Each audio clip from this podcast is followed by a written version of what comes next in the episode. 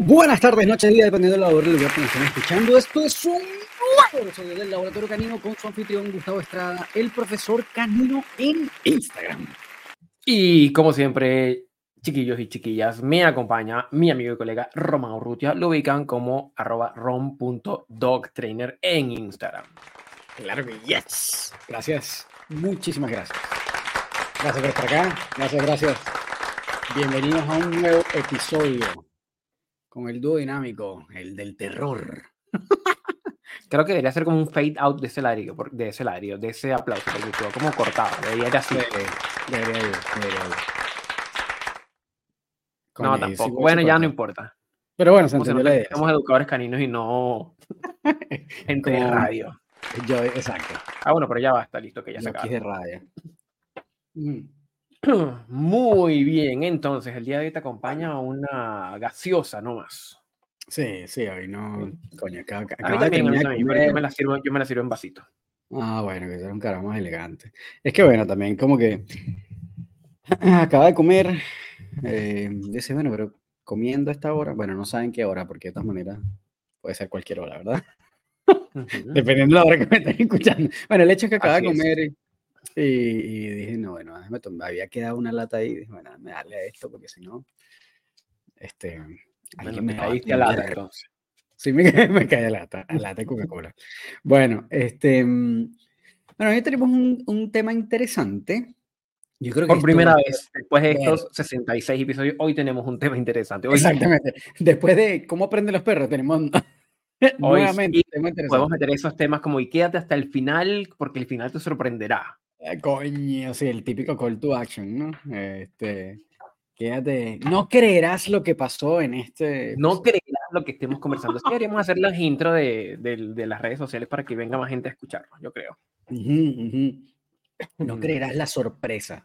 Bueno, nada, el tema es que eh, este es como un tema más mainstream, tal vez no es tan de nicho, eh, yo creo que mucha gente común y corriente puede estar interesada. Obviamente nuestro objetivo en el podcast, a pesar de que hay muchos invitados y que son obviamente es como tal vez más para, para gente que realmente le gusta mucho el tema del entrenamiento, del adiestramiento, pero en realidad yo creo que nuestro principal objetivo ha sido como llegar a personas comunes y corrientes, ¿no? Pero tal vez los temas que a veces que tocamos son muy técnicos.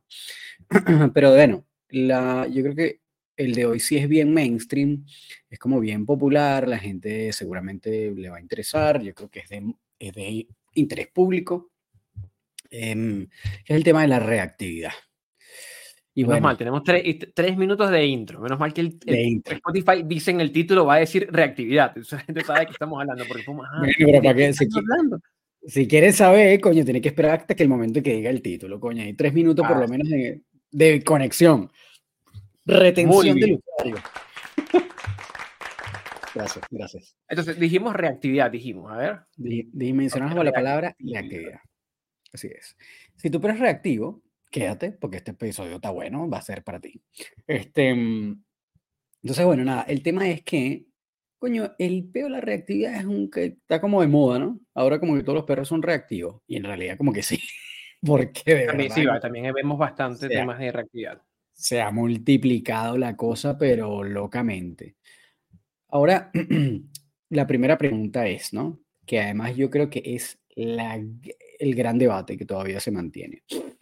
Em, antes habían puros casos, en teoría, no sé si estoy hablando de los años, no sé, 80, 90, y digo esto como una referencia porque obviamente yo no lo viví, no sé, no, tenía ni idea de adiestramiento, ni siquiera había nacido, pero este, antes era como pura agresividad, el término reactividad no se usaba, o, no mm. sabemos si era que no existía o no había sido definido.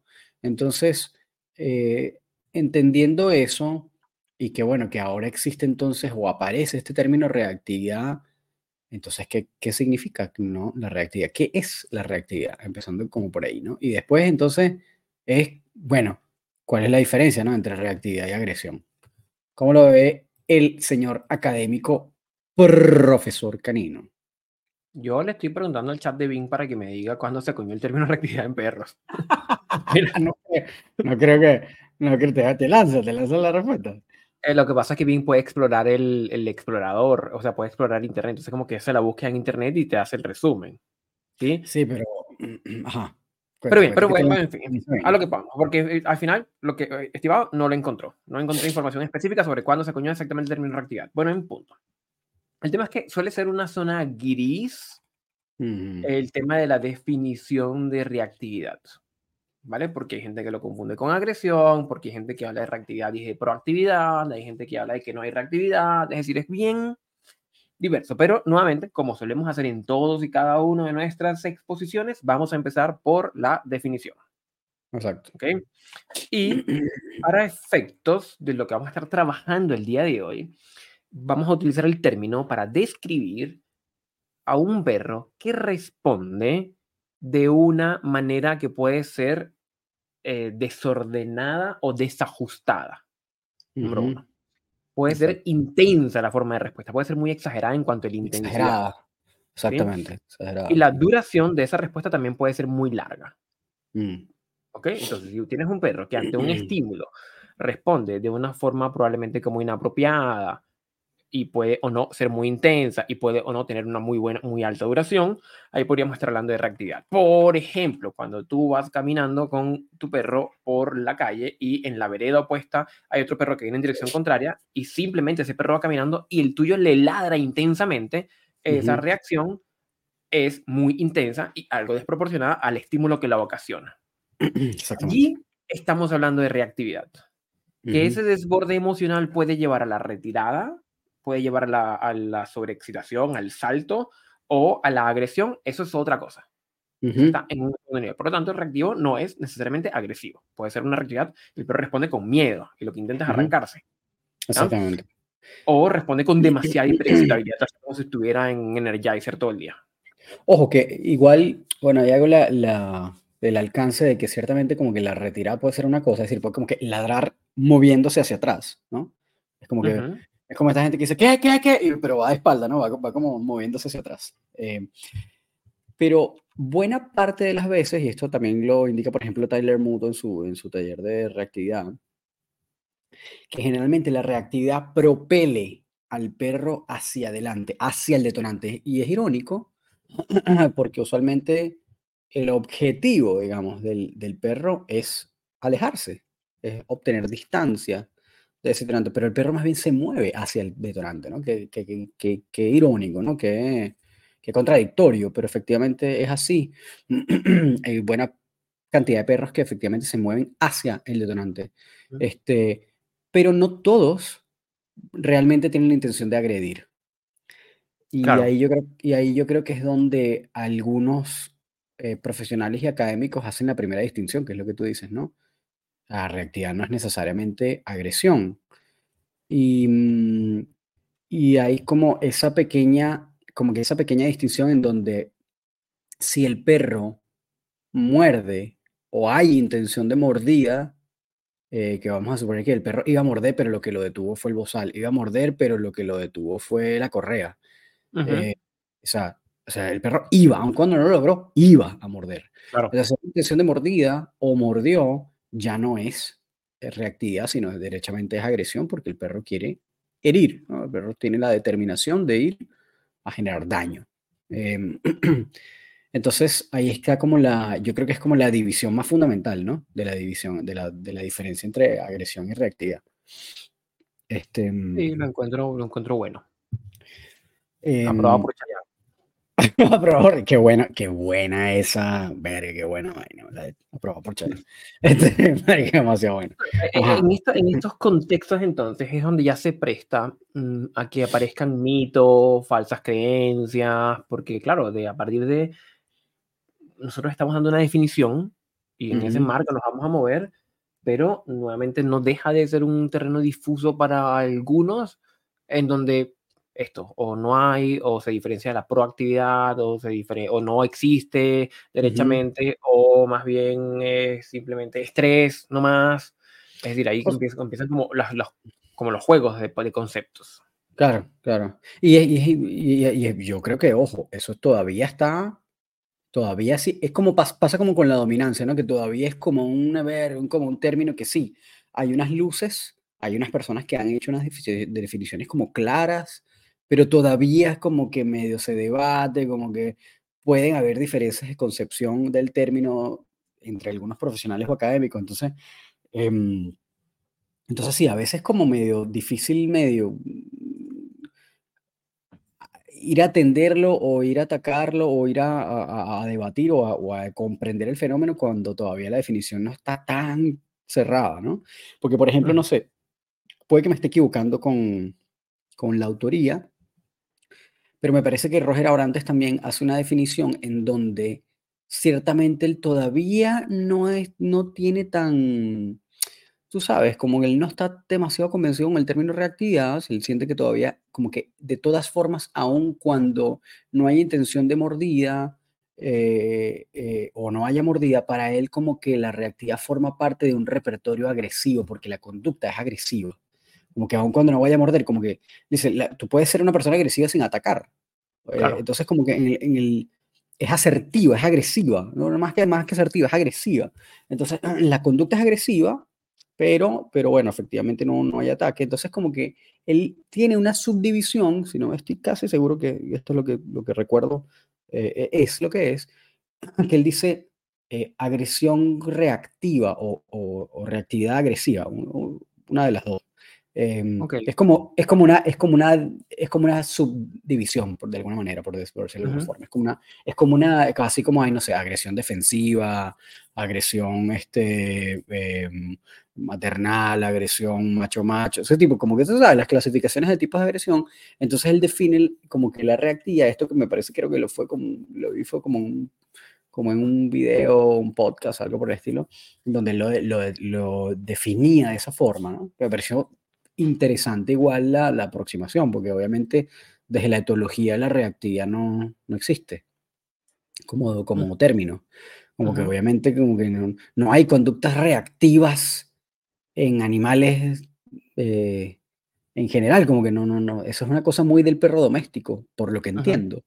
Entonces, claro, es un término que viene más dado de adiestradores y de, de como esta comprensión de mm, conductistas, ¿no? Eh, behaviorists, eh, como conductistas animales o caninos.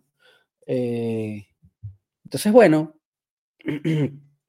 yo creo que ahí es como, hay como un, como un punto interesante, ¿no? y todavía hay muchos adiestradores de como más del, como un poquitico más de, de edad que efectivamente dicen lo que existe es la agresividad, ¿sabes? Saber que la reactividad, no, ¿qué, es eso?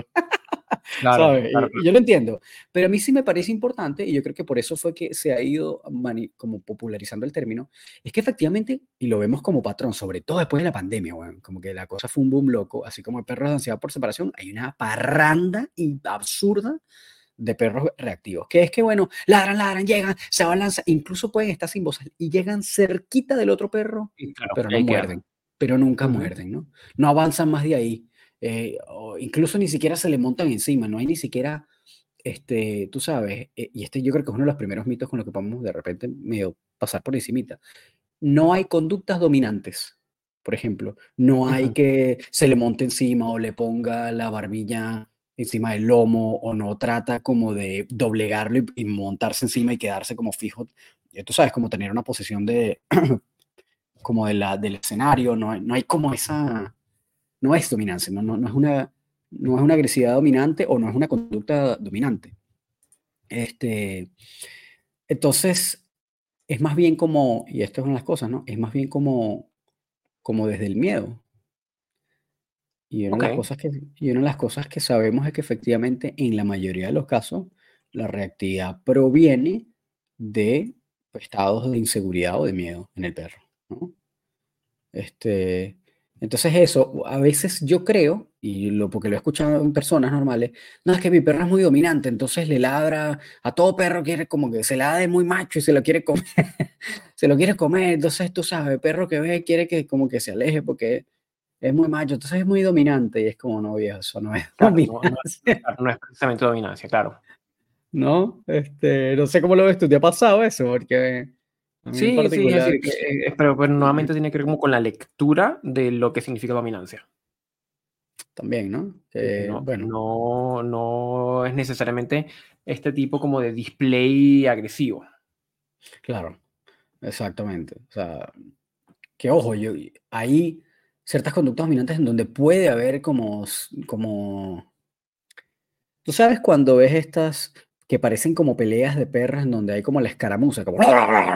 Pero el perro no termina de... No hay, no hay mordida, sino que el perro llega y de repente... Es más ruido que otra cosa. Claro, y como que somete al otro perro, incluso lo puede dejar medio eh, de espaldas, así como con, la, con el estómago, la guata, la barriga hacia arriba, el pecho hacia arriba, pero no muerde, lo deja ahí y le pega los dientes y lo, lo deja inmóvil por un rato y después se retira, ¿no? Se relamen, qué sé yo, y se retira.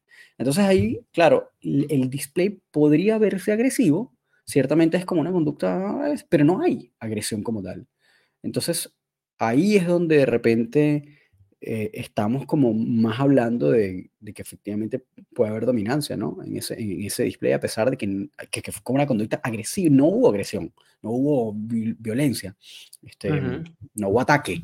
Este, entonces, bueno, es, como difícil leer es esas pequeñas sutilezas, esas pequeñas diferencias. Bueno, cuando esto realmente fue una agresión, cuando, real, cuando fue un, como un acto de, bueno, de, efectivamente de dominancia, que también es un término que dicen no existe, entonces estas cosas que la gente ahora quiere erradicar. ¿no? le, hemos dado vueltas también a estos temas. Sí, sí. Y entonces, o es reactividad, ¿no? Entonces, ¿cuál de las tres es? ¿Cómo la identifico?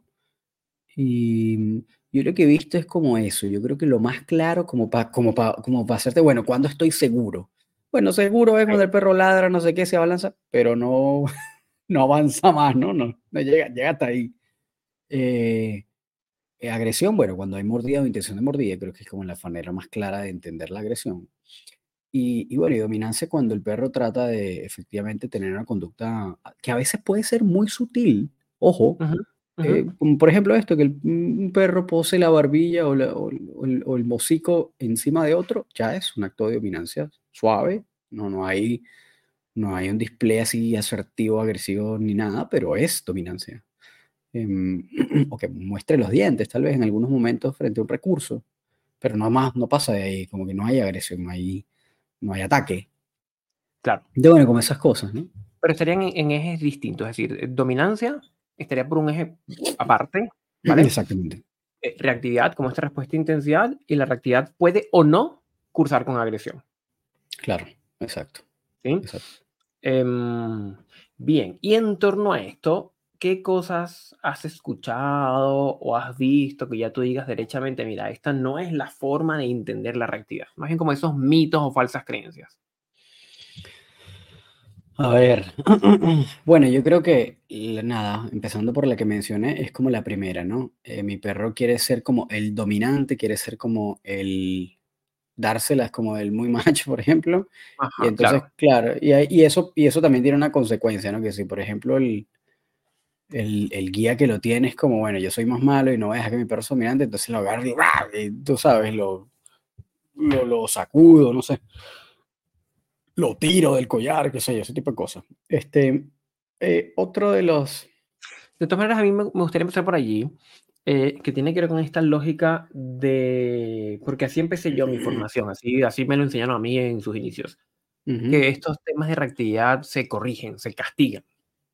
claro, De manera intensa, de manera eh, con ganas. Yo recuerdo un adiestrador en algún momento, estoy haciendo memoria, que un perrito tuvo como una respuesta, un perrito de estos quizás como poco sociales y fue e intentó como como mordisquear sin que fuera demasiado el daño, como un, ese mordisqueo que es como un poquito inhibido. Un snap, claro, como un, snap, exactamente. Pellizco. Y este caballero lo que hizo fue que lo agarró, lo alzó del aire, así como que lo hizo girar como un helicóptero y lo estrelló contra el suelo. Y se le balanzó. Helicóptero, y se le tiró encima así en una suerte como de sometimiento de hasta que el perro se diera. Pero el perro se dio, me imagino que por fatiga o por no sé, o por, por extenuación o por indefensión, no sé por qué. Pero era la lógica de, eh, más duros corrijas, mejor. Claro. Estoy, eh, estoy haciendo sinónimo de corrección con, con castigo positivo.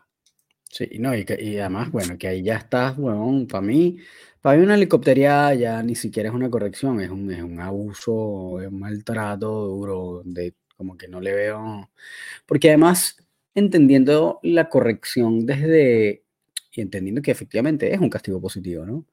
Eh, ¿Para qué no vamos a estar...? A mí no me gusta hacer sugar coating, a mí no me gusta estar como... Últimamente como está disfrazando y suavizando las cosas. Un castigo positivo va a ser, eh, tú sabes, todo estímulo que muy probablemente para el perro va a ser desagradable, pero en definición es simplemente algo que reduzca la aparición de una conducta que deseamos que desaparezca, ¿cierto? Que, que reduzca su frecuencia. Y bueno, sí, efectivamente, la gran mayoría de las veces tiene que ser desagradable para el perro o intolerable, que no necesariamente implica dolor. Pero, huevón, helicópterear a un perro, que es agarrarlo y sacudirlo como si fuera un trapo y lo batuqueas contra el piso, eres una maldita bestia, huevón. Es como, esa mierda no se hace, eso no es una corrección. Como que una corrección no tiene el objetivo, y esa es la diferencia por la cual a mí no me gusta usar el término castigo, porque además tiene un bagaje, y yo prefiero lo, que hace Abrantes, que dice, por ejemplo, eh, inhibidores. O, o, o, usar reductor, puede ser reductor o ampliador. Pero me parece que es mucho más preciso. Porque claro, y ahí está como que la función. El objetivo de una corrección no es ajusticiar, no es este, darle su merecido, que es como, ah, bueno, tú haces algo malo, yo te voy a hacer lo mismo en una medida similar, ¿no? Que es como el término del castigo al final, es como es como resarcir el daño hecho haciéndote un daño más o menos igual eh, como, para, como para ajusticiar. Entonces, que ese es el, como el, término del castigo, ¿no? Eh, en la, moralmente, en la vida cotidiana. Pero eso, cuando estamos hablando de técnica, eso no es el objetivo. El objetivo es cambiar la conducta, es reducir una conducta. Entonces, no hay ninguna necesidad en estar dándole huevón, sobre todo si parece perro no funciona. Y aunque funcionara, hay miles de otras formas de hacer correcciones más, mucho más efectivas y mucho más humanas que yo no descarto las correcciones hoy. Es un ahorcar canino balanceado y yo voy a considerar todo lo que está en la palestra, pero hay vainas de vainas, bueno, hay como límites también de a cuándo empieza a rayar eso en una, de cómo salirse de un marco ético. Y me parece que eso es como el ejemplo más claro de la peor, como del, es como lo más de lo más. Es como, bueno, llegaste al extremo. Eso es casi como meterle un batazo al perro, no sé, patearlo. Ese tipo de cosas, como, bueno, ahí no estás logrando nada, no es. Primero, no es efectivo. Segundo, lo más probable es que no estés cambiando una conducta, incluso lo peor, estés generando más problemas para después. Y además, realmente estás haciéndole un daño físico al perro, sin necesidad.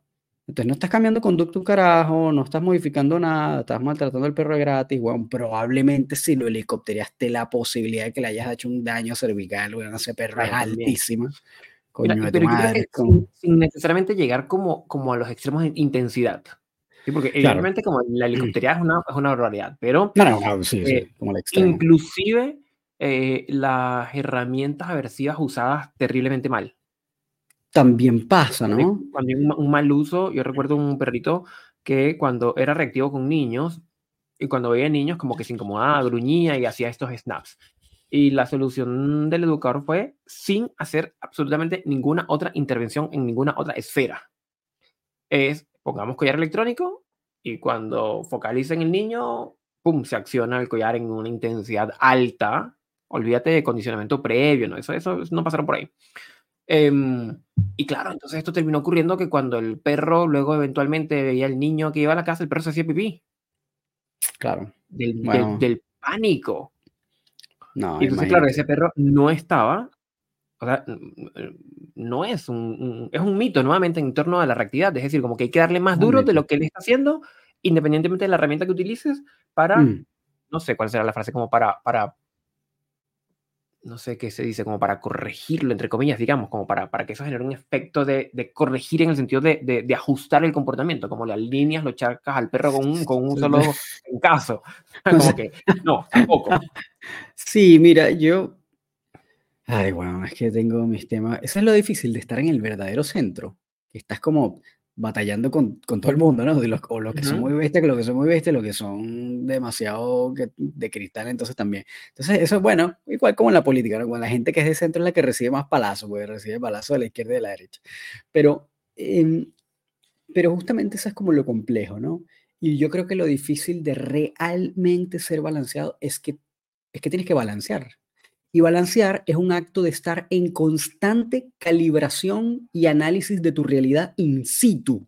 ¿Sabes? Te obliga, te obliga a estar todo el tiempo analizando lo que estás haciendo en tiempo real y no solo analizarlo, sino ajustar y calibrar y recalibrar. Entonces esa vaina, obviamente es un mayor desgaste eh, eh, cognitivo porque tienes que estar muy pendiente, ir ajustando y ver dónde modifico, ahí bajo aquí, subo acá, y no sé qué. Y entonces, coño, eso es en cambio, si tú dices, no, me voy por aquí, voy, sigo este protocolo y listo, y voy pi, pi, pi, y no hago más nada, entonces como que me mueven una sola esfera, obviamente se te reducen las opciones y es un poco más fácil porque no tienes que tomar menos decisiones, ¿no? Este, ah, bueno, ahí está el perro, déjame darle el pencazo, ¡pam! y le lo sacudo y le doy un, un tú sabes, un sacudón del, del collar y lo helicóptereo, le meto el collar electrónico al máximo nivel y chao. Y es como, bueno, o sea, todo tiene su, todo tiene su función y su lugar. No digo que no puedan existir momentos en donde realmente necesites hacer correcciones de alto nivel, eh, con un código electrónico, por ejemplo, pero de nuevo, esto es lo mismo que la imagicación, lo mismo que poner un proncor a la primera, lo mismo. Es absurdo que tú estés trabajando con un perro y lo vayas a ver por primera vez y la primera intervención de una sea ir a meterle un una corrección de alto nivel o un castigo de alto nivel con cuadro electrónico, como, bueno, gracias a ese tipo de intervenciones es justamente que se ganan la mala reputación los jugadores que las usan y por el otro lado las herramientas, ¿no? Porque creen que para eso es lo único que sirve y para lo único que se usa y nada que ver. Entonces, eh, es súper difícil como que después tratar de convencer a la gente de que, mira, o sea, sí, no es que no, es que no pueda tener un lugar, pero no es así. Ni, ni es así, ni, además debería ser el último recurso. Yo soy como que me cae bien, bastante bien, en principio, esta percepción del Lima, ¿no? Del Lima original de, de Steven Lindsay. es como, bueno, pasar como por una escalera, ir progresivamente probando cosas y es como que no es que no exista la posibilidad, está ahí, pero bueno, obviamente yo voy a partir de lo menos. Entonces a mí me parece que es como un criterio bien sensato. Eh, ¿Sabes? Como que, mira, las correcciones existen, sí, está bien, tienen un lugar, sí, está bien, ok, a veces habrá que usarla, ahora, pero, pero tratar de ser lo puta madre, lo menos posible, ¿no? En la medida de lo posible, porque si, si ese perro, por ejemplo, responde a solamente, eh, vamos a suponer que ese perro tenga una gran motivación por comida y no este huevón que lo hizo, no lo descubrió, por ejemplo, ese perro lo hubiera resuelto en una semana a punta clicker Claro, o, o puede que no haya tenido la motivación inicial, pero se construye con dinámicas como el enganche. También, claro, también. O, o, simplemente hace una carga de clicker brutal, tú sabes, de tipo de contracondicionamiento, eh, tú sabes, básico y con premios alto valor, y ya por lo menos lo empiezas a trabajar por ahí, ¿no? Pero deberías empezar por ahí. Es como joder. ¿Cómo vas a empezar a punta de correctivo? Lo, menos invasivo y lo mínimamente aversivo. Claro, es Lima. claro. Que es Lima, sí, por eso. Yo digo que a mí me parece que es como una, es una, es un protocolo sensato, es una, es como una mm, vía sensata de hacer las cosas, ¿no? En donde, bueno, vas a tratar de reducir lo menos posible eh, el estrés innecesario, ojo, innecesario, porque yo siento que el estrés igual es necesario en cierta forma, y eventualmente, que es una de las cosas que también dice, por ejemplo, Tyler, que yo estoy de acuerdo, es que, mira, eventualmente, así haya ido todo bien en el proceso, eventualmente tienes que, como que el perro tiene que fallar en algún punto para también poder entender la consecuencia, pero eso es ya como, es casi como el ice, eh, como el topping del helado o de la galleta, es como, ya tú construiste todo, todo va bien y está más, esto es como simplemente para terminar de pulir y establecer un límite claro para el perro, que el perro diga, ah, bueno, ya, esto, esto ya iba bien, pero bueno, ya sé que ya no tengo que pasarme esta raya y, listo, es como la última cosa, pero no vas a partir desde ahí, a menos que, demás, a menos que, bueno, a menos que tal vez, o sea, sea la respuesta y en algún caso, si es absurdamente grave la respuesta y tienes que partir ahí como por lo menos tener algún tipo de ventana, bueno, no es la gran mayoría de los casos, ¿sabes? No, exactamente, no es lo más frecuente. Por eso te digo, como que no es que no pueda existir un escenario en el cual capaz tengas que empezar, pero en verdad yo creo que debe ser como, weón, el menos del 10% de los casos en el que tienes que empezar por ahí. Este, y que eso en realidad tenga un lugar, porque la cosa es como, yo bueno, tú sabes, nosotros siempre estamos para adelante y para atrás con esto, ¿no? Bueno, será, pero sí o no, o será que es mejor empezar por sí o no. Bueno, y yo creo que es sano eso, estar, estarse cuestionando la cosa cada rato. Pero sobre todo entendiendo si es reactividad y no agresión, ojo. Más que todo porque yo creo que estas, estas soluciones a veces aplican más como para el tema de la agresión que la, que la reactividad. Porque la reactividad usualmente parte del miedo, parte de la inseguridad. Entonces, ¿por qué vas a empezar a, tú sabes, a generar un estímulo eh, que no es que le propicie confianza tampoco al perro, ¿sabes?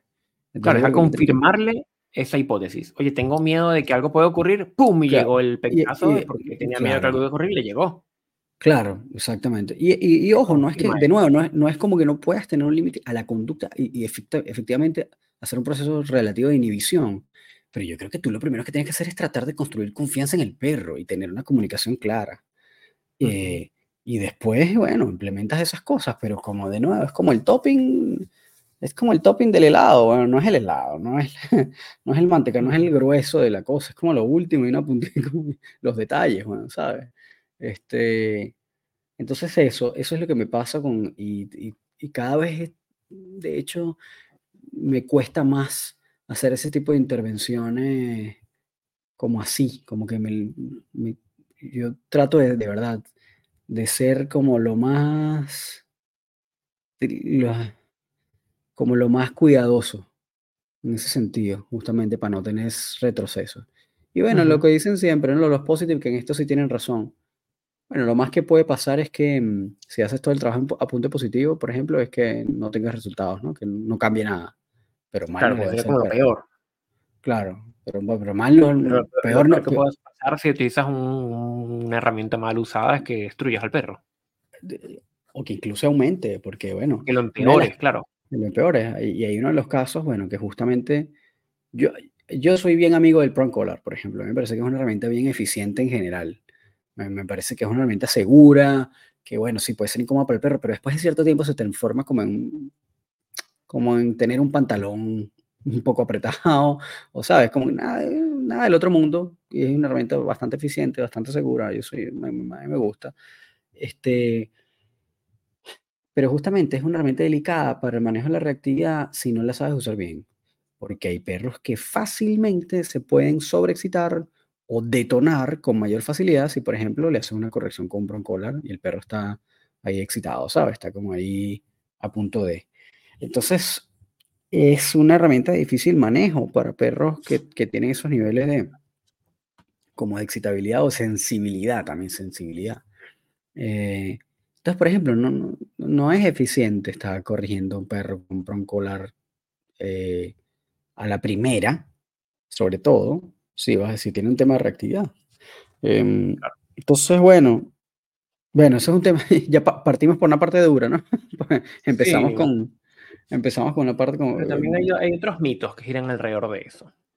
Ahí está la idea, yo creo que una... Debe ser como una mala lectura, una falsa mm, creencia que esto se puede mejorar o atender solo con enriquecimiento ambiental. es decir, porque el perro es reactivo, entonces, digamos, no sé, alfombras olfativas, juguete interactivo, eh, qué sé yo, no sé, actividades de eso, comida enrollada en una toalla, como estas actividades de enriquecimiento como más tradicionales que se indican. Sí, mira, tú sabes, este... O sea, yo creo que partimos, partimos de la definición. Eh, es decir, e, el estado de excitabilidad, la reacción, la reacción desbordada, intensa o de larga duración ante un estímulo ocurre porque el perro tiene una percepción de ese estímulo, la mayoría de las veces un estímulo estresante. Claro. O que genera miedo, malestar, un estímulo estresante. Entonces, eh, el, porque uno le indique al perro siete alfombras olfativas y dos comidas en toalla y siete kongs, no hace que deje de percibir el entorno como amenazante, por ejemplo. Claro. Exactamente, exactamente. Y, y bueno, esto ya lo hemos dicho un montón de veces, somos súper críticos con esta cuestión, pero es que en verdad lo vemos a cada rato. Que lo que siempre vemos también es que muy pocas veces va al callo el trabajo, ¿no? va a tender o, vas a construir como elementos que te van a ayudar a resolver eso. Y son como puras cosas paliativas que, que, que son como muy complementarias y que están muy en la esfera de la de orbitando alrededor del problema, no, no, no están a tener están ahí flotando. Es como esta cosa de, bueno, hacer el día a día del perro menos estresante, por ejemplo, mediante esto, enriquecimiento ambiental, uso de juguetes de estimulación cognitiva, rutinas, pasealo, ese tipo de bonas, que es como, bueno, pero es que eso es lo que tiene que hacer cualquier persona con un perro. Eh, y eso no va a ser que su percepción, lo que tú estás diciendo, que su percepción a ese estímulo sea menos estresante. Lo que va a pasar es que si, por ejemplo, por ejemplo, si es que, porque puede que no lo sea, si es que ese perro tiene una base ansiosa, como base, como tiene una, una personalidad tenga menos ansiedad y esté menos, menos estresado durante el día. Pero puede que ese perro en su casa sea el perro más chill, más relajado del mundo y que de verdad esa estimulación no le va a hacer nada porque su perro es baja energía, está tranquilo y lo activa la cosa solamente cuando sale. De resto es como, el perro está tranquilo, no, necesita eso, no lo va a ayudar tampoco demasiado en, la incidencia de ese elemento que está en este contexto, en este otro. Eh, y bueno, tú sabes, bueno, eso es como lo que vemos siempre, que nos llegan casos de repente otra gente o que ha pasado por, ay, pasaste por, sí, ¿qué te mandaron? No, que comí enrollado una alfombra, una toalla y que le diera, tú sabes, paseo con correa larga para que no se estresara y es como, ajá, ok, ¿qué más viste? ¿Viste caminata? ¿Cómo la caminata? No. ¿No te explicaron cómo caminar con la correa? No. Ah, y, cargaron clicker, hicieron desensibilización contra condición. No, no sé qué es eso. Es como, bueno.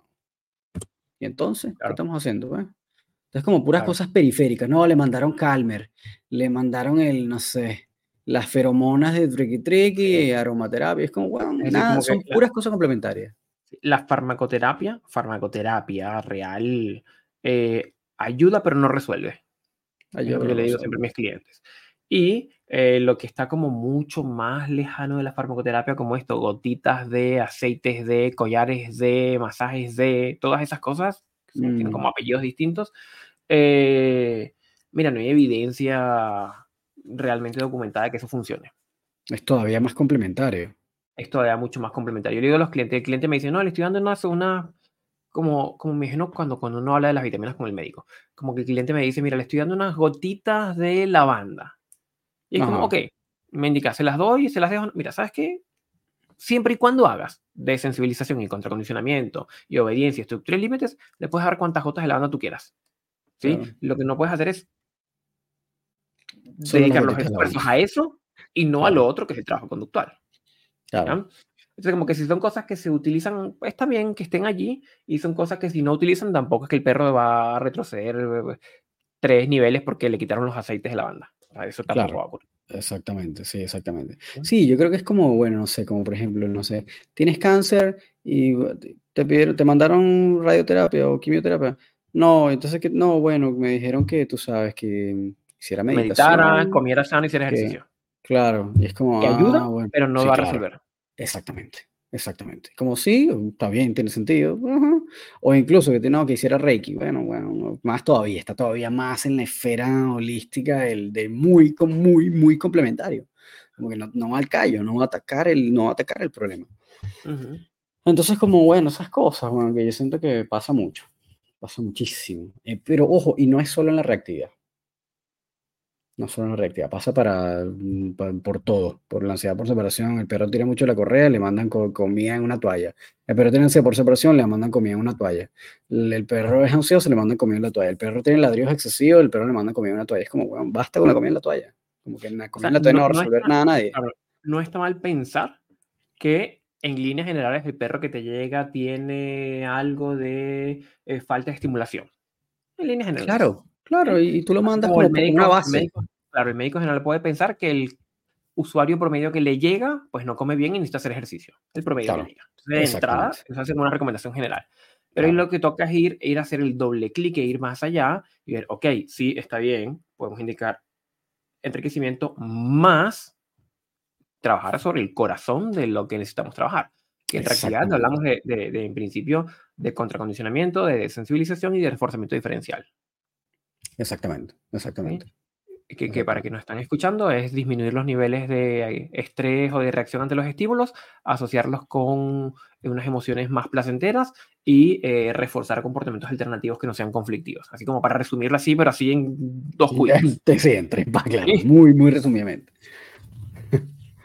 Entonces, claro, por ejemplo, también gira en torno como el tema de reactividad, eh, como que también está el mito de que eso es culpa de los tutores, todo, todo es culpa de los tutores, al 100%.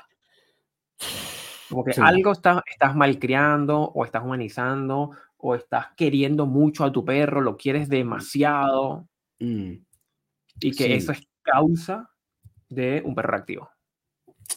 Tú sabes, ahí eso es un buen tema porque igual entra como en una especie de delgada línea roja en la cual, esto yo lo, hemos dicho un montón de veces, mira, tu conducta, tu actitud, la manera en la que tomas la correa, la manera en la que tú te conduces con tu perro, todo eso va a influir, pero y cada vez lo vemos de forma más clara, ¿no?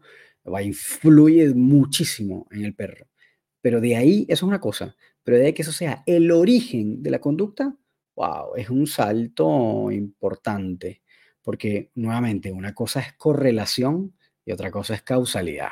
Y sí, puede haber una correlación de guías que malcrian a su perro, que le dan mucho cariño, que nunca le ha puesto un límite, que le hablan todo suavecito, que el perro hace lo que quiere, etcétera. Todas estas cosas que podemos decir, sí, bueno, hay una correlación. Efectivamente, tú ves que gran cantidad de personas que son así con su perro, sus perros son reactivos. Eso es una correlación. Y efectivamente correlacionan. Yo no voy a decir que no correlación. Sí hay una correlación. Pero de ahí que ese sea el origen del problema es es un salto. Entonces, eso también de estar como, tú sabes, señalando y diciendo, bueno, el origen del problema eres tú, mm, eh, está, complicado, porque además es ponerle en el lomo a ese guía un saco de papa con una carga emocional importante, que además lo va a hacer sentir culpable y que de repente no necesariamente es el origen, porque ese perro puede venir de fábrica, sí, el perro puede tener un tema genético hay mucho, pero hay una cantidad increíble de perros que tienen de base un problema genético y que son reactivos simplemente porque su papá o su mamá eran reactivos. Eh, y es por eso, voy a hacer un pequeño disclaimer, y es por eso, queridas amigas y amigos, que no recomendamos la cruza indiscriminada de ustedes que dicen, ay, vamos a montar mi perrito con el tuyo, qué bonito, no sé qué, porque todos esos problemas se van a pasar a sus cachorros y a sus hijos. Entonces, no monten perros por ustedes cuenta, busquen un criador o adopten un perro que ya esté por ahí que hayas, eh, sabes, haya nacido por accidente. Pero no lo hagan ustedes deliberadamente. Ok, volviendo a esa pausa comercial, em, eh, eso puede pasar, ¿no? También pueden haber un montón de motivos e intrínsecos del perro que no solo incluso pueden ser genéticos, sino subjetivos. Vamos a suponer que el perro no vino de base con genética, pero el perro tiene una subjetividad o es sensible y de repente percibió en algún momento de su etapa temprana algo como un perro como amenazante y de repente no fue un evento que tú hayas dicho, no, ningún perro lo mordió ni lo fue a atacar, sino que el perro se le acercó eh, tal vez a jugar y para ese perro, lo, ¿sabes? Fue demasiado amenazante y sobre todo si fue en la etapa de impronta o en eh, esa ventana de socialización crítica y ese perro quedó marcado y, y se hizo un perro reactivo. Fácilmente puede haber pasado. Y nada de eso fue culpa del guía. No, para nada. Entonces es como, hay que tener cuidado también con, con, cómo decimos las cosas y las afirmaciones que hacemos, ¿no? Eh, de nuevo, viejo, balance, bueno, como que tener criterio, poner todo en contexto. Eh, nada es blanco y negro bueno, en esta vaina. Nada es blanco y negro.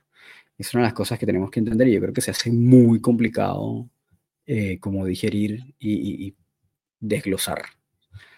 Así que bueno, eso, lo, eso por ahí. Este, no sé si tú te has encontrado como con algún otro mito en ese sentido que sea como que tenga como una carga parecida. No necesariamente una carga parecida, pero a veces se le atribuye como en función del tamaño del perro. O sea, perros grandes mm. son los perros que pueden ser reactivos, agresivos, perros chicos son solo perros como mal portados nomás.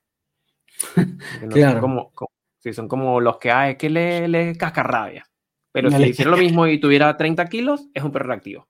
que hay que sacar con bozal. Bueno, obviamente o, bozal. O, perro agresivo. Claro, pero agresivo, exactamente. Sí, ahí temazo, weón, verga. Es que ahí tocaste, weón, una flecha, una tecla, marico, que puede ser un tema de conversación por sí solo. Es el tema del bozal y la percepción de los perros grandes o perros poderosos asociados con la agresividad, porque, bueno, por el potencial que tienen eh, de hacer daño, si es que ese perro se detonara, por ejemplo, de forma agresiva. Eh, y ahí es, ahí es un temazo, porque fíjate, estadísticamente, eh, los perros con dentro de los niveles mayores de agresividad, no de daño, sino de agresividad en general, como conductas agresivas. Fíjate que esto lo leí en un estudio que creo que fue en UK, incluso hice una publicación sobre esto en algún punto. De los que habían punteado más alto, eran los chihuahuas y los salchichas. Imagínate, los más chiquitos que lo sabemos, porque lo vemos a cada rato. Cuando uno no ve el clásico chihuahua o salchicha que está saliendo del ascensor y sale a cada ratico y es como, y la persona viene, el perro ladra, ay no, fulanito, va y lo carga en brazo y lo acaricia y, lo, y entonces es como, ay Dios mío, todo lo que está pasando aquí, todo mal, ¿no? En esa escena. Este, mm, pero entonces es como, ¿por qué? Y entonces, bueno, hay muchos que incluso le dicen, esto le llaman como que el síndrome del perro pequeño o el síndrome del, perro faraón también, me parece que es como el, o el síndrome del perro napoleónico, tienen un montón de exacto, nombres. Sí, exacto. Eh, que es como, bueno, como esta percepción irreal de que el perro pequeño es, no le va a pasar nada y que, bueno, que va a hacer lo que quiera, ¿no? Que es poderoso y que va a ahuyentar lo que sea que se le venga. Pero eso es porque precisamente ha estado, y yo aquí voy a entrar en un terreno pantanosísimo, porque yo sé que hay opiniones a favor y en contra que dicen que, bueno, que esto no tiene ninguna correlación, ninguna evidencia, eh, y efectivamente yo creo que no la tiene, pero yo sí veo una correlación gigantesca de personas que suelen cargar a sus perros todo el tiempo. Eh, y, o sea, como que es una cosa hiper clara. Personas que cargan a su perro todo el tiempo, obviamente el perro nunca va a percibir que le pueden poner un límite claro. Tú pones, yo he visto perros que los cargan y los vuelven a poner en el piso y cuando llega el perro, el otro perro al que le está ladrando, se acabó. Se acabó la ladradera, el perro se le acercó, lo olfateó y dejó de ladrar. Dijo, ah, coño, sí, me, puede llegar, me puede llegar el hacha, ¿no? Déjame que llame, déjame quedarme quieto. Y es como, claro, si tú no tienes esa percepción, es lo mismo. Es lo mismo que en la calle, no sé, tú la pasas gritando, ¿qué te pasa a ti? ¿Qué te pasa? Hasta que llega el huevón, se te para enfrente. ¿Qué se, te confrontan. Ay, no, no, no, es que no, era como otra persona, ¿sabes? No sé, cualquier cosa de eso, ¿no? Hasta que tú no sientes esa presión, y lo mismo pasa con los perros, no vas a dejar de seguir haciendo lo que estás haciendo. Entonces el hecho de, eh, ojo, de nuevo, esto es una especulación, esto es una opinión personal mía, eh, yo creo que efectivamente el cargar a los perros, que es uno de los elementos que un patrón clásico del perro pequeño, eh, que efectivamente refuerza y mantiene esa conducta viva. Pero lo que sí no pasa, que es volviendo al punto al que estabas tú, es que eh, la gente no tiene esa consideración con el perro grande. ¿Sabes? Es como que, ay, sí, no, bueno, le gruñó y va y lo cargan. Ay, no te preocupes, no pasa nada. Ah, pero si es grande y el perro tuviera esa conducta, ay, ¿por qué no le pones bozal a tu perro? Y es como, ese perro nunca ha mordido a nadie. Porque puede efectivamente ser reactivo sin ser agresivo, nuevamente, volviendo a las definiciones. Entonces puedes tener un perro muy grande que jamás haya mordido a nadie, nunca, y sea tal vez algo reactivo, pero nunca haya mordido a nadie. O incluso, peor aún, que esto también lo hemos visto N veces, perros que simplemente por ser grandes, ya de una vez, si el perro, por ejemplo, está libre está corriendo, es porque no le pones bozal a tu perro. Es como, eso no aplica. A menos que, bueno, tengas una condición legal como las listas de los perros PPP, claro, que también en Chile. Que bueno, que obviamente por el potencial que tiene, es como, bueno, falta una. Tal vez nunca se ha detonado, pero la única vez que se detona y bueno, destroza Puede hacer al, que sea, al que sea víctima, ¿no? Eh, pero yo creo que este tema de cargar a los perros consistentemente, obviamente ocurre más en perros chicos que en perros grandes, evidentemente. ¿Cómo lo ves tú? Pero claro, no, lo que pasa es que ahí entras como este proceso como de, es que de desperrizar.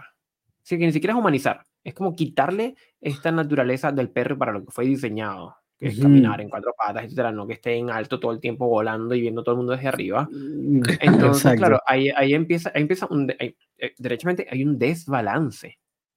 Y para mí lo echan, para mí es clarísimo, pero bueno, no sé.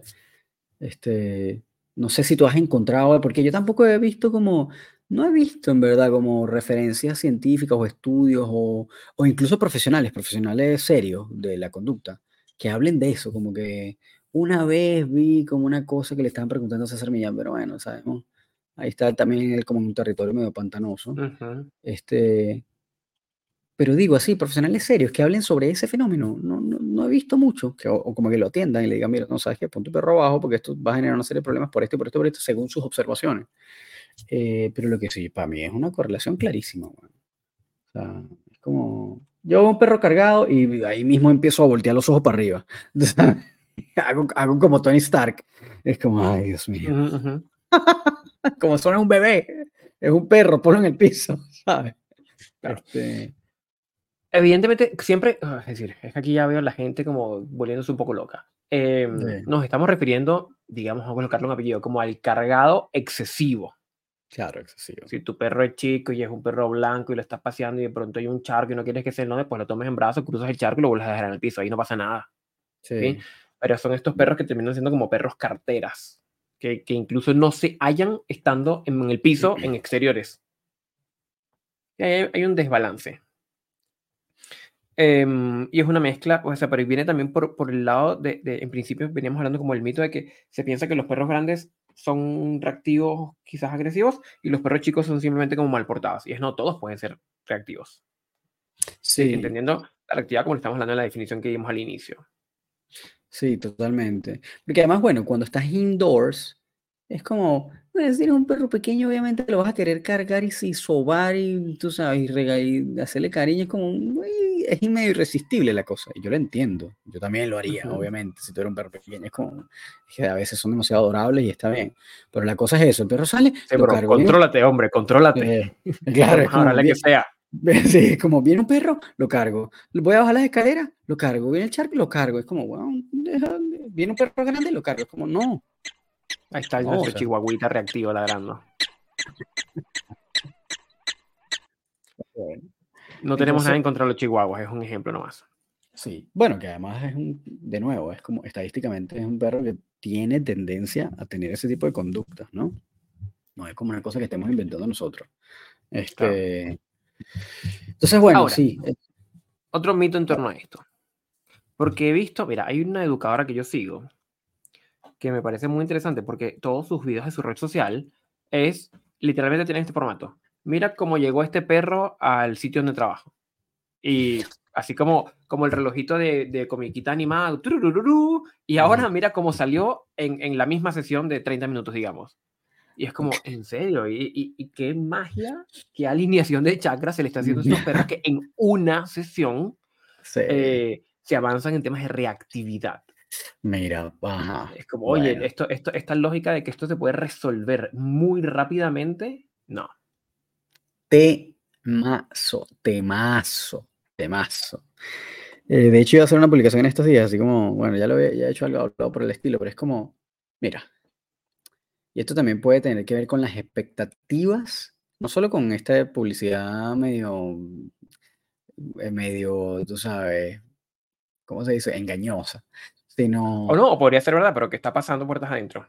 No, pero bueno, espérate, porque tú puedes tener una sesión exitosa en donde el perro haya abandonado la conducta en esa sesión, pero yo te aseguro que es un 90% probable que el día siguiente haya reaparecido. Como que es, está peludo eliminar todo un tema de reactividad en una sesión.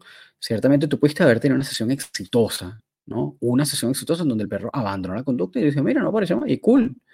Pero de aquí hay que se haya resuelto todo el problema porque hiciste, no sé, ponte una corrección de alto nivel y el perro inhibió la conducta, que es una de, una de las formas en que eso haya podido pasar. Bueno, te hiciste 15 minutos de contracocinamiento brutal y el perro respondió muy bien porque tiene un food drive gigante. Está bien, cualquiera de los dos está bien, pero, pero eso es falso que erradicaste el problema. Está peludo. O sea, no es que, no de decir que es imposible porque todo es posible en la vida del Señor, como dicen, pero está peludo. Está peludo. Sí, puede ser. Sí, o sea. Pero te, te transmite como ese efecto mágico de, de, redes sociales, de así como que le pones el relojito de como no sé, Batman, o sea, como algo por el estilo, creo yo. Ese, ese como el tiempo pasa y, y es como, ok, Bob Esponja tiene un, un, relojito de eso. Eh, y es como, mira, ya está bien, podría ser un paso inicial que quizás dé cuenta de hacia qué dirección va el proyecto, pero no es que el perro en una sesión está resuelto. Claro, no. O sea, Ni remotamente. No son trabajos rápidos. Pueden ser, pueden ser quizás algo acelerado, si es que los tutores se ponen ahí bien a trabajar tres veces al día con su perro durante todos los días, está muy bien, puede ser, pero no es, no es rápido, no, es, no, es, no tiene un carácter como de inmediatez. No, para nada, bueno. Pero eso además es como que, no sé, bueno, eso es como que tengas fumando 15 años y de repente viene, tú sabes, Tony Robbins, te, te, te toca dos puntos en el trapecio y dejaste de fumar. Es como... bueno, Tony Robbins, de pronto eso podría ocurrir. bueno, sí, bueno, pero eso es por efecto placebo trancado de amor y idolatría que le tienes al tipo. Ay, eso es otra línea también, porque otra eh, cosa? también, a veces se ha pensado también, eh, y lo he visto que el, el, la reactividad se resuelve con amor. ¡Uy, qué buena es! temazo. Está temazo. Se resuelve con amor. Mira, tú sabes que, es más, voy a, esto lo voy a, a extrapolar a cualquier problema de conducta. Yo no sé quién carajo, a quién carajo se le ocurrió, o, por, o lo que sea, de decir que el amor, y en ese caso habría que definir de amor, a qué estás llamando tu amor, ¿no? Eh, resuelve cualquier problema de conducta. ¿De qué carajo estamos hablando, weón? A mí me parece. Suena, hermoso, suena hermoso. Obviamente, pero, pero tú sabes. salmo, espérate, espérate, espérate. Dale tu beso y yo busco el salvo. Oye, pero hablando de temas concretos, no estoy hablando de ni de espiritualidad, ni de temas holísticos, ni energéticos, ni nada de estas cosas como complementarias, alternativas, mm, no sé qué otro término quieres poner, pero estoy hablando de cosas concretas. Coño, brother. Eh, tú sabes, tú eres un profesional de una disciplina, de una profesión, este, hablar de amor, de verdad, es como... Ah, puede ser, puede ser, hasta cierto punto. Pero bueno, pero entonces tienes que entrar en la definición. ¿A qué estás llamando amor? Satisfacer las necesidades del perro, por ejemplo. Estás llamando amor a hacer los ejercicios que te está mandando el tipo. Estás llamando amor a... Porque si tú estás llamando amor a darle cariño al perro, darle afecto, tenerle paciencia, eh, no sé, es como... Mm, lo único que rescataría es la paciencia. Pero es como, eh, es como, ¿a qué estás llamando amor? Me explico, es como, no, lo único que necesitas tener es paciencia y amor y darle mucho confort a tu perro. Es como, verga. Pero ahí es, donde, ahí es donde Corintios 13, en su versículo 7, nos recuerda, el amor todo lo disculpa, todo lo cree, todo lo espera, todo lo soporta a, ver, a ver, ahora que, lo, ahora que lo leo no está mal, si esto implica que vamos a trabajar con el perro y creer en él y tenerle paciencia y tolerar quizás la, los sub y bajo del proceso, está bien, Delen. No, es que bueno. Que se va a hacer. Ahí sí. Por eso, pero entonces depende de la interpretación y la definición de lo que estamos hablando, amor. Pero así como, de nuevo, tienes que definir, partir de la definición. Pero entendiendo cómo el, el, grueso de la gente entiende como desde la forma, ¿no?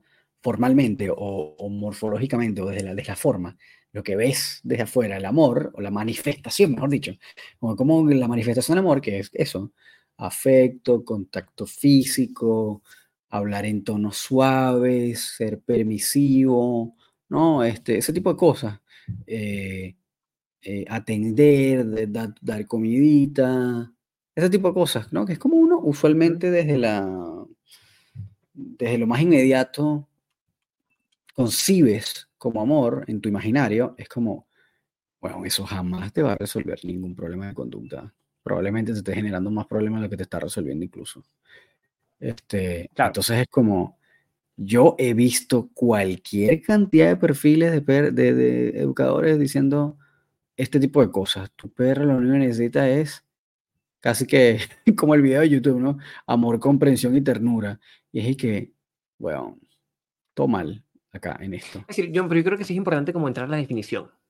Claro, claro. Que me quedo pensando nuevamente, es decir, sí, amar como eso, esto es un tema, ¿no? ya estamos hablando del amor, Ya casi sé, ya a nos las 12 de la noche, ya nos bueno, en fin. filosóficos, sí, sí. Em, por el lado de brindar cuidado, de brindar nutrición, de preocuparse por sus necesidades, de poner incluso sus necesidades en algún momento por encima de las nuestras y sacarlo a pasear aunque nosotros estemos cansados, eso Ujú, está genial, eso está, Está genial. genial, eso está Claro. genial. Pero ya tampoco te va a resolver ningún problema, ojo. No, no, no te resuelve, pero, pero es, un- es, un- es una base bien sólida de la cual uno puede Es- construir. Exactamente, sí, eso sí, claro. Eso Eh, sí. O sea, en el fondo estamos clarísimos que es el amor a sus perros lo que los mueve a buscar ayuda en los educadores. Exactamente. ¿Sí? Eso, claro, eso sí. Pero Eso esa no va a ser la intervención. ¿Sí? Exacto. de sentarme en el piso y explicarle, oye, perrito, eso no está bien, no lo vuelvas a hacer, oye, que, o sea, así como, como, que, y como que si el perro entendiera castellano y luego no lo hace, no, si no lo hace Claro, porque ve en pánico de qué le pasa a este loco que me está diciendo estas cosas de este modo, ¿ya? Claro, A claro. lo más. Pero claro, no, no es, es, vamos a, vamos a conce- a conceptualizar esto mejor, Román, es, mm, es un requisito indispensable para catapultar el trabajo, pero no es el trabajo, no es la ruta. Exacto. Esto es como lo, de la- el, como lo que está pasando con el enriquecimiento ambiental también, ¿no? Es como, Claro. sí, es una gran ayuda, efectivamente. Y ojo, en este caso es el motor que te va a llevar a hacer lo que tienes que hacer, pero no es lo que tienes que hacer. Es el, es el motivador. Me explico, es la, la base de lo que, lo que te impulsa a hacer lo que tienes que hacer, pero no es lo que tienes que hacer, el amor. El amor no es lo que tienes que hacer, es la base que te mueve para hacer lo que tienes que hacer. Entonces, claro, en ese sentido, obviamente, si tú le dices, bueno, que, que lo vas a enfocar de esta forma, cool, está y además conceptualmente sí, filosóficamente sí, pero no es como la base de ningún, es ninguna técnica, ni ninguna base de intervención, ni es como, me explico, es como estas cosas que tú dices, bueno, esto suena más a marketing que otra vaina, pero sí, sí, efectivamente. Y además, yo creo que estamos claros que em, ahí te pueden mover dos cosas, ¿no? O efectivamente el amor que sientes por tu perro y querer como rel- relacionar, perdón, resolver el problema para que ese perro esté mejor, ¿no? Claro. Obviamente en ese caso, eso de querer que tu perro esté mejor es una cosa que está fuera de juego, está fuera de ti, no estás pensando en ti, estás pensando en tu perro. O la otro motivador es, es básicamente un refuerzo negativo aplicado a ti, a ti, ¿no? Es la desesperación de querer resolver un problema que te está afectando negativamente a ti. Entonces, yo quiero resolver este problema que a mí me tiene hinchada las bolas. No lo haces por amor, sino porque más bien estás agotado y no puedes, y no te, además no te puedes deshacer del perro porque si no estás entrando en abandono y te puedes meter preso o multa o lo que sea. Entonces, es la necesidad de resolver un problema. Y no es ese caso necesariamente el amor lo que te está motivando, sino, eh, sino el- la resolución del, del problema que te está afectando. Em, y bueno, tienes, una, y tienes ambas, ¿no? A veces es un caso que es la combinación de las dos cosas. En mayor proporción una que otra, pero, pero que también es válido, ¿no? Y que también puede pasar. Em, porque bueno, hay, hay personas que incluso, bueno, dicen, no, yo amo mucho a mi perro, pero mi perro me muerde, la, la primera vez que me muerda, chao, se va lo busco reubicar, por ejemplo. Entonces tú dices, bueno, y el amor mm, está ahí, está ahí, ¿no? Está en una delgada línea roja, no es tanto el amor, sino como el, el problema lo que, me, lo que me mueve. Es como esto, cuando hablan de emigrar, eh, tú sabes, yo no, bueno, justamente hoy lo estaba hablando en mi sesión de psicoterapia, pero justamente esta cosa de tener como, cuando tú migras, tú tienes como dos factores, ¿no? Que son como los pulling factors y los pushing factors, como los factores que te sacan o que te empujan fuera del país o los factores más bien que te alan o te atraen hacia otro país. Es como decir, yo quiero irme porque, no sé, porque quiero vivir en Canadá y porque es que a mí me gusta la nieve y porque tú sabes, en Vancouver está el Claro, restaurante donde eso me es lo que te trabajar. atrae, eso es lo que te Lo atrae que de te- Canadá. Entonces, claro, eso es un pulling factor, el, el- el- motivador te atrae, ¿no? Y están los pushing factors, que es lo que te empujan, te expulsan. Entonces, no, yo me quiero ir, pero es porque, coño, porque es que no aguanto el- la, la inseguridad, la pobreza, no sé qué. Entonces, claro, yo creo que lo mismo puede pasar con casi cualquier cosa de- a la hora de tomar una decisión. Tú tomas una decisión o porque tienes algo que te motive y te atrae, o porque algo te está empujando. ¿Me explico? Claro. Eh, entonces con los perros pasa lo mismo, que tú tomas, bueno, yo necesito resolver esto porque hay algo que me atrae, que yo necesito atender, porque bueno, porque yo amo a mi perro y quiero que esté bien, o no sé qué, o porque es que necesito resolver esta mierda que me tiene loco y no lo hace por el bienestar del perro, sino por el tuyo, ¿no? Em, que bueno, al final va a resultar en ambos, pero como resultado, pero no es lo que te motiva. Eh, yo creo que ambas son válidas, ojo, no es como que, no es como que sea la echadera de mierda a nadie porque el motivador que tenga. Las dos son válidas, ¿no? Pero, pero lo que sí creo es que, de nuevo, es como el amor entonces de este sentido filosófico y de la conceptualización de, bueno, de, ser un tutor, de un guía responsable, está bien, pero es una base. No es la resolución del problema, ni es el protocolo, ni es la vía. Es como que, que todo con amor se puede, ¿no? No, todo con amor se puede. Van a haber personas que te van a resolver el problema sin ninguna pizca de amor, pero te lo van a resolver, ¿no? Este, eh, sino que bueno, porque eso es lo que hacen y porque son buenos haciéndolo. Listo. Mm, no todo es tan, no todo es tan romántico. Em, que está bien, pero de nuevo, partiendo de la base, lo que estás diciendo es como una base, es una base sólida, además, eh, y, y digna, como que bien, pero no es la, no es la solución. Este, bueno, no sé, ahí también dentro de eso como cuando estás hablando del amor, eh, hay muchos, yo creo que esa cosa de querer que mi perro esté bien y esta relación a, a, veces como a asociarlo como un niño, un hijo, eh, también lleva a tomar decisiones erradas, como por ejemplo, este, em, tú sabes, como esta cosa de yo quiero que mi perro juegue, yo quiero que mi perro socialice es, claro, tienes un perro reactivo y cuando uno pregunta situación ideal, poder dejar en el parque eh, sin correa y que juegue y socialice y haga amigo de todo el mundo. Eh, bueno, no lo pudiste haber ejemplificado mejor. Dice, ¿cuáles son tus expectativas? Temas. Ah, elabóralo tú, elabóralo tú, por favor. Quiero ver, a mí me eh, puso un montón, quiero ver, quiero ver tus experiencias. Mira, claro, hay ocasiones en las que hay, expectativas que son muy elevadas, eh, inclusive en ocasiones inalcanzables, en la línea de deseo que mi perro socialice o que mi perro juegue o que mi perro se la lleve bien con otros perros y poderlo dejar sin correr en el parque porque eso, entre, paréntesis, a mí me hace feliz. Porque no está pasando necesariamente por la lógica de que, de que si al perro realmente le va a gustar o no hacer eso. Aunque yo creo que es como que la percepción de que yo creo que el perro está feliz cuando está haciendo eso o lo hace feliz y por lo tanto me hace feliz a mí. O que también, también, también estaría la sensación de, como una falsa creencia, que yo creo que, como un deber ser, como yo creo que los perros deberían jugar y estar juntos y, y corretear sin correa, por ejemplo. ¿Ya? Exacto, exacto. Sí, puede responder también como, como, exactamente, como la idea de eh, una falsa creencia en torno a lo que es la felicidad en el perro. Entonces, claro, se plantean esta, estas metas que bueno, hay que aterrizar porque no siempre son alcanzables. De hecho, yo diría que un porcentaje importante de veces eh, no podemos llegar a una suerte de, digamos, rehabilitación al 100%, donde ya el perro puede ser 100% sociable eh, con lo que sea el gatillante en todo momento. Porque de entrada había una una percepción de amenaza, había esto causaban estrés y por más que uno hace trabajos de contracondicionamiento, todo esto viene como a generar como una segunda capa sobre algo que ya estaba. Entonces siempre queda como ese fondito, es como en, en, México, recuerdo haber visto cuando visité el DF, que hay una gran iglesia que se construyó eh, sobre los cimientos de unas pirámides. Y entonces como que el, el, piso está como que puedes ver, o sea, está como el piso lo, lo, ajustaron y pusieron como unos vidrios donde tú puedes ver los restos de pirámides debajo.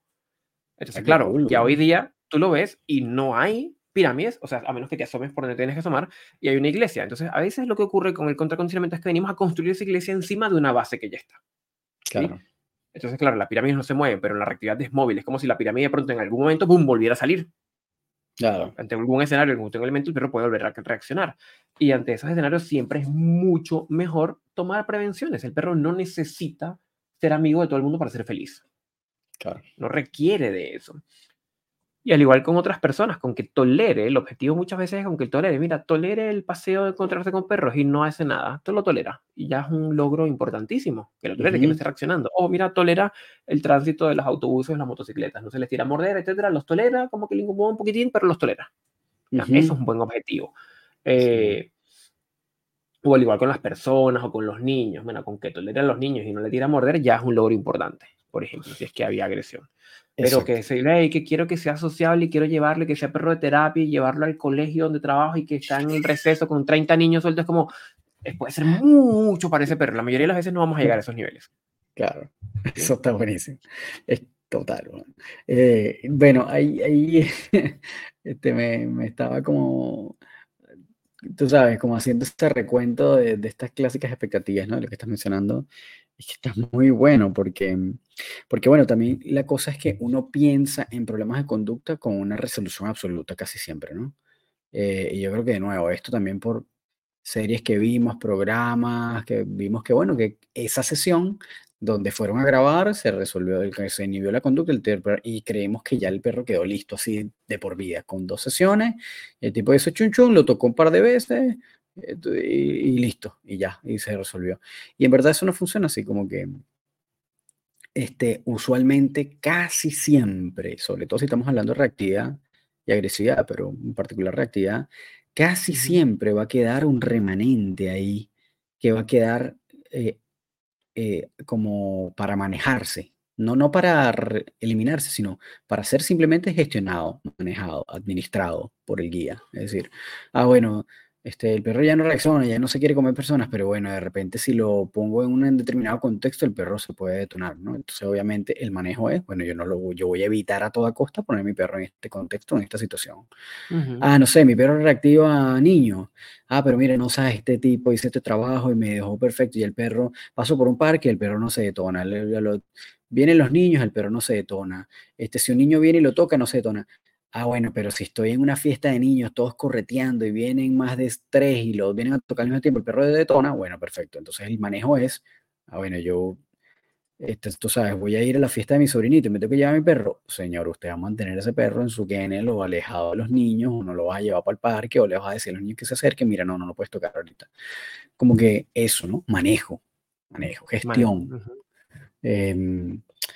Pero bueno, siempre va a quedar, tal vez es un 20%, tal vez es un 30%, algunos perros más delicados, bueno, será más, ¿no? Em, pero, pero siempre va a quedar un, un porcentajillo que no es modificable y que tiene que ser simplemente manejado, gestionado. Entonces, ese, ese, ese, ese punto está bueno porque las expectativas yo creo que de las personas siempre es como una resolución al 100% y eso nunca es así. La gran mayoría de las veces no, no hay resoluciones. No digo que no, de nuevo, no diga que no existan, pero yo creo que la gran mayoría son, son resoluciones donde siempre va a quedar un porcentaje que no es modificable y que simplemente es manejable. Que también, y este es otro tema, este es otro mito que voy a incluir, y eso no está en la lista, pero está bueno. Veamos. Es que la reactividad no se cura, se maneja. Es la, la, la cosa opuesta, ¿no? la, la, el statement opuesto. Eh, lo que estamos diciendo es, no, si se cura por completo, no, falso, no se cura por completo. Pero decir no se cura, es decir, como una cosa absoluta, como no, no, no, esto no es, esto no es solucionable. Eh, solamente lo puedes manejar. Es como, es también, ¿no? El otro lado, el, el otro espectro del... Claro, es que el, el, el, de la curación es muy ambicioso. Y el que te plantea que solo se resuelve con manejo es muy, se queda muy corto. Es muy, pero mucho. Es como, bueno, una, tienes una, tienes una, una vara de, de, calibración o de, o de objetivos muy baja. ¿Cómo que no? ¿Cómo que solo la puedes manejar? Mentira. Claro que sí puedes rehabilitar una buena parte. Y bueno, siempre va a quedar una, como una, un porcentaje de manejo, de nuevo, pero eso no significa que tú no puedas reducirlo a un porcentaje bajo. Obviamente va a depender del perro, pero, pero trabajarlo. pero, que puedas hacer una, una, una disminución importante en frecuencia, en intensidad, en duración, capacidad de recuperación del perro, etc. Es como que, no, no, solamente lo puedes manejar, es como, bueno, no, seas malo, ¿sabes? Y lo hemos visto, lo hemos visto en publicaciones. A menos que tú hubieras puesto en esa publicación, por ejemplo, la, rehabilidad, la reactividad no se cura al 100%. Bueno, y sin embargo, yo creo que ahí quedaría todavía, porque habrá algunos casos en los que sí.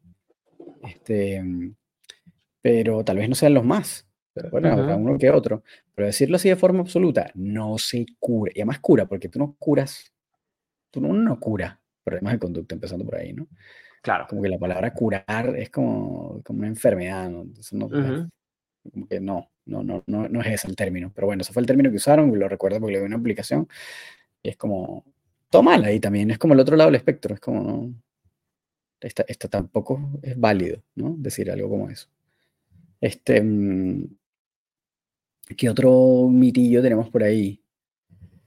Eh, no sé, por ejemplo. Mm. Esto que se resuelve rápidamente, bueno, ya lo hablamos, ¿no? Sí, yo creo que, a ver, hemos abordado varios temas el día de hoy. Sí, Tenemos varios, varios temazos de los cuales podemos sacar como sacar como espinos. Unos episodios, sí. de estos episodios. Así que yo creo que para no complejizar demasiado más el panorama que estamos planteando el día de hoy, yo creo que podríamos descansar por hoy. Me parece, me parece. Bueno, lo único que sí, lo único que sí te voy a dejar así como acotación. Amigo, amiga, caballeros, señoritas, si ustedes tienen un perro reactivo, ¿ok? Número uno, preferiblemente, si van a estar en una caminata urbana con espacios estrechos, tengan a su perro del collar y con correa relativamente corta, ¿ok? Solo por seguridad. Y obviamente, denles espacios de distensión a su perro, es decir, una correa más larga o la extensión completa de su correa para que ese perro olfatee y ahí sí lo pasan al arnés y entonces puedes tener lo mejor de ambos mundos y usar ambas herramientas y puedan tener el espectro completo. Pero además de esto, les vamos a agradecer, número uno, que no suelten a su perro y no le quiten la correa, aun cuando la correa misma sea lo que probablemente esté en algunos casos generando el problema. Pero de todas maneras, no se lo quiten porque no está bueno y los riesgos son altos. Y por último, este, eviten, si tiene, su perro le tiene miedo a los perros o es reactivo con perros, eviten esos perros. Si viene pasando el perro, crúcese la calle, mijo, cruce la calle, cruce la calle. Si su perro no le gusta el perro del garaje, no pase por ese garaje, no pase por ese portón, cruce la calle. Si este, no, no, no, traten de jugar al azar como esto, déjame ver, este perro que lo quiere Si es que ahora sí, si es que no. Si lo tolera, a ver si es que no reacciona. No, no juegue a los dardos, no juegue a la ruleta rusa. Siga de largo. O los olfateos no son para ese perro. Y menos con correa. Porque la correa va a crear restricción, la restricción va a crear mayores probabilidades de que ese perro se detone.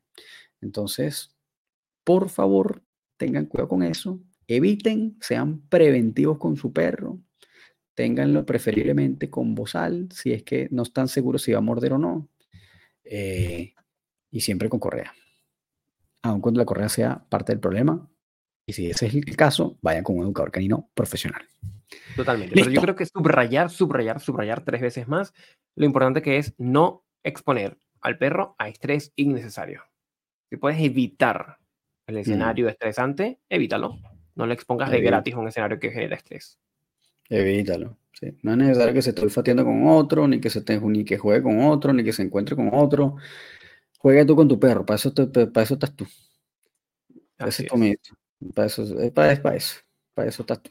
Ese es tu rol, no el del perro loco de la plaza. Así es. Muy bien, entonces, ¿qué tenemos? Listo, damas y caballeros, gracias por haber llegado hasta acá. Si les pareció interesante, déjenos comentarios.